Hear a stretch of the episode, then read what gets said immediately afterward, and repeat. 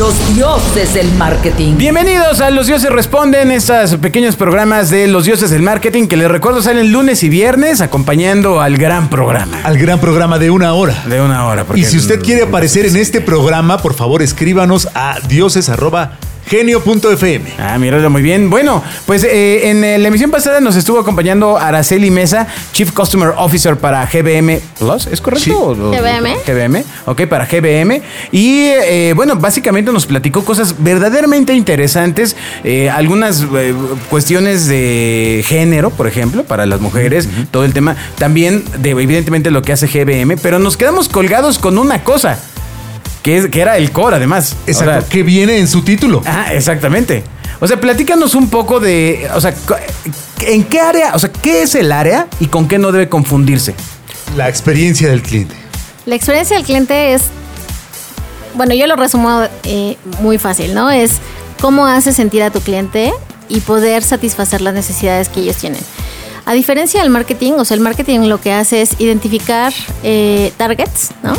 Y, y lanzar comunicación específica porque quieres un objetivo en común que es trans- transmitir, ¿no? Ok. Eh, en el tema de servicio, pues es dar la mejor atención, pero es después de que hubo un problema. O sea, la realidad es que normalmente cuando hablas al call center, que todo mundo odiamos hablar al call Sí, center, ¿no? sí. Es porque hubo un problema y porque estás esperando una. Y ellos solución. odian que les hablemos.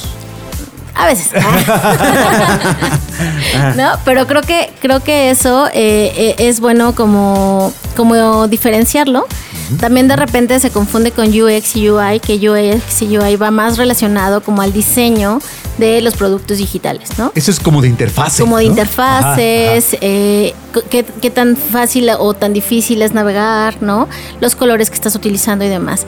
Pero realmente experiencia es, es un ecosistema completo, ¿sabes? Es cuál ha sido el viaje de tu cliente, cuáles son todos ellos, esos puntos de contacto y esos puntos de interacción que tienen con tu producto y tu servicio. Y eso es lo que tienes que, que cuidar, ¿no? Eh, como yo siempre le digo a mi equipo, o sea, somos responsables de, de- de todo pero no somos los dueños de nada, porque realmente nosotros lo que tenemos que hacer es cuál es el pain point que tiene el cliente y si es un tema de la plataforma, pues es ir con el equipo de producto, si es un tema eh, relacionado a la publicidad o la promoción que estamos generando, pues vamos con el equipo de growth, ¿no? O sea, pero nosotros somos la voz del cliente y somos los responsables de generar cambios para mejorar esa experiencia del cliente. Qué maravilla. Porque usualmente no se entiende. Usualmente es, ah, son un área ahí que contestan el teléfono. ¿No? Y de hecho- todo un ecosistema. A todos los, a total puntos de contacto. Sí, Oye, ¿y trabajas, por ejemplo, en, en conjunto con recursos humanos para lograr permear, eh, te- como decíamos en, en- en el programa en el que absolutamente cualquier persona que, que recibe un cheque por parte de tu empresa, pues es un embajador de la marca y, y- y es, es, es, eh, de alguna manera es este elemento que te hace vivir una buena o mala experiencia portando el nombre de la marca, ¿no? Desde el poli que te recibe cuando entras hasta, hasta el cajero o el, el X per- número de personas allá adentro, ¿no? Mira, la, eh, recursos humanos es como tu mejor aliado, ¿no? ¿Por qué? Porque hay algo que se llama employee experience y es la experiencia que tiene también tu colaborador. O sea, hay mucho, muchas empresas que de repente dicen, ¿por qué no estoy dando el mejor servicio? Bueno, si no le das vacaciones a tu gente, si no le das Sí, las sí, padre. herramientas que necesita para hacer su trabajo, difícilmente va a dar una buena experiencia, Claro. ¿no? Entonces, la parte de la experiencia del colaborador con la experiencia del cliente está estrechamente Claro, las vacas contentas dan más leche. Exacto. Pero eso es para empresas millonarias.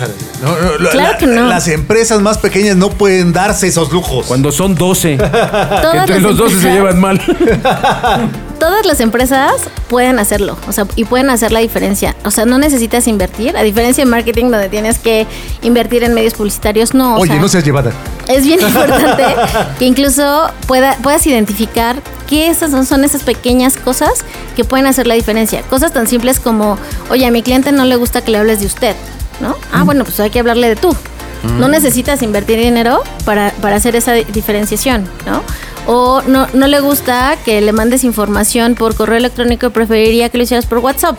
Bueno, cambia tu canal de comunicación. Y el formato, Este, y el ya modo, lo el tienes. formato. Ya lo tienes. Ya lo tienes, ¿no? Ya- te ahorras los mails. Entonces al final tienes que escuchar a, a- a- a tu cliente, tienes que conocer quiénes son, cómo sienten, qué les mueve por qué te compran, ¿no? Y con base en ello, pues entonces sí armar tu estrategia y, definir qué tipo de servicio les vas a dar. Araceli, pero la pregunta del millón con toda la exposición que estás poniendo acaba siendo una, una que es ¿cómo escuchas al cliente? Porque, ah, claro, dicho, si tengo un call center y tengo publicidad en vallas y tengo un 01800 ayuda, etcétera, pues parece que es fácil este, escuchar al cliente. Pero si no tienes esa estructura, ¿cómo, cómo inicias escuchando al cliente? Es que tienes muchísima información. O sea, por ejemplo, si tienes un call center, con las llamadas que tú recibes, puedes hacer un análisis y un diagnóstico de por qué me llama, Cierto. cuál es el insight o, o- o- Claro, cuál es el o grueso de las motivo llamadas, por el ¿no? que me está llamando, ¿no? Este, puedes hacer encuestas, ¿no? Y, y hay, hay herramientas, incluso algunas que puedes hacerlas hasta con prueba, ¿no? Como SurveyMonkey, no sé, o, o algo mucho más elaborado como un Medallion, ¿no? Que es una plataforma de, de voz del cliente mucho más robusta, ¿no? Y, y que incluso tiene inteligencia artificial, pero puedes hacerlo observando tus redes sociales. O sea, de verdad, si, si leyéramos y nos diéramos tiempo de leer los comentarios que hay en redes sociales, te sorprenderías de la cantidad de información que hay. No, O sea, yo, yo los oculto para que no lo vea mi jefe y se enoje. Sí, sí, sí, sí. Ah, Para que no, vea que todo no, está no. bien. Que todo está bien. Exacto. ¿Para, para qué vamos a andar escuchando a esa gente? Yo algo que siempre les digo es, necesitamos enamorarnos del problema del cliente. O sea, no puedes resolverlo si no te enamoras del problema Casi lloro, clientes. qué buena idea. Deberías hablar con los de mi banco. Exacto. que se enamoren de mi problema. Ay, ¿Dónde estabas cuando le debía Electra? Pero si todavía no acabas. Ah, Por eso. Por eso que no estaba.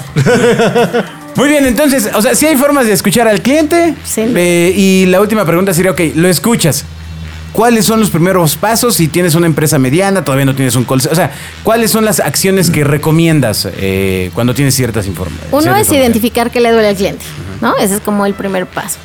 Dos, después identificar qué es lo más importante para el cliente, ¿no? Eh, por ejemplo, lo que les decía en el programa anterior, ¿no? Tal vez lo que el cliente quiere es que el botón en lugar de ser verde sea rojo porque no lo ve. Entonces, ¿qué tienes que hacer? Bueno, pues entonces cambia el color y deja de estarle invirtiendo tiempo en sacar más productos, ¿no? O Su- sea, su- suena así de absurdo, Lo, pero así lo es, ¿eh? volviste a decir Así y es. volvió a sonar increíble. Y volvió a doler. Y debe haber dos o tres que están ahí. ¡Uy! Exacto, exacto. Y, y te puedo platicar alguna anécdota. O sea, cuando tuvimos eh, en la parte de tiempo aire, Ajá. de repente estaba. Pues ve, nos dimos cuenta que el cliente no recordaba su número de celular.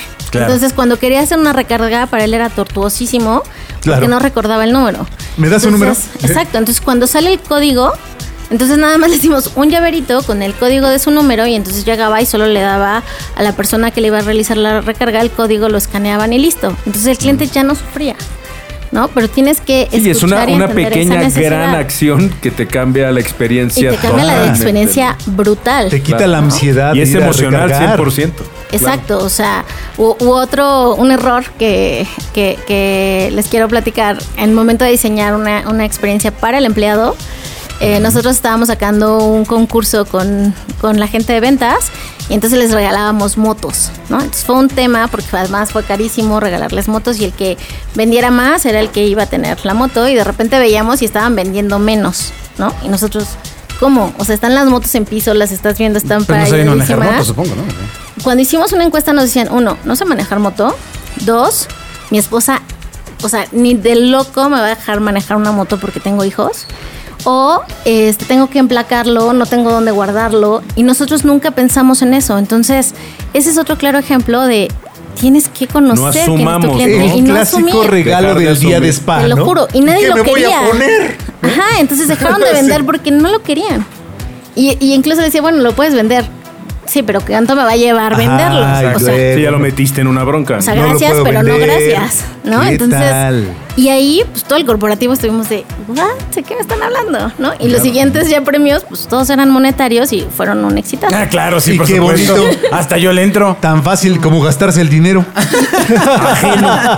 Y el monto, o sea, no se comparaba con el costo de una, de una moto, ¿no? Muy bien, Araceli, muchísimas gracias por haber estado aquí con nosotros. Eh, otra vez, por favor, repítenos dónde te pueden encontrar en LinkedIn. Araceli Mesa. Ah, bien fácil. Bueno, Súper fácil. recuerden No, enviarnos... y también en Instagram. Ah, En Instagram también Sí, Instagram, Mesa. a ver, Sí, está bien. ¿En Araceli Mesa también? Araceli Mesa también. Ah, tiene su marca personal bien Exacto, desarrollada. sí, muy bien hecho, eh, bien Muy hecho. bien, muy No, bien. Tanto remarle para morirse en la orilla. pues, No, no como Bobia que tiene soy Bobia.oficial. Exactamente. Ay, The Real Bobia. Olmos Bobia. Muchas gracias a todos. No olviden enviar sus preguntas a dioses.genio.fm. Bye. Los dioses del marketing.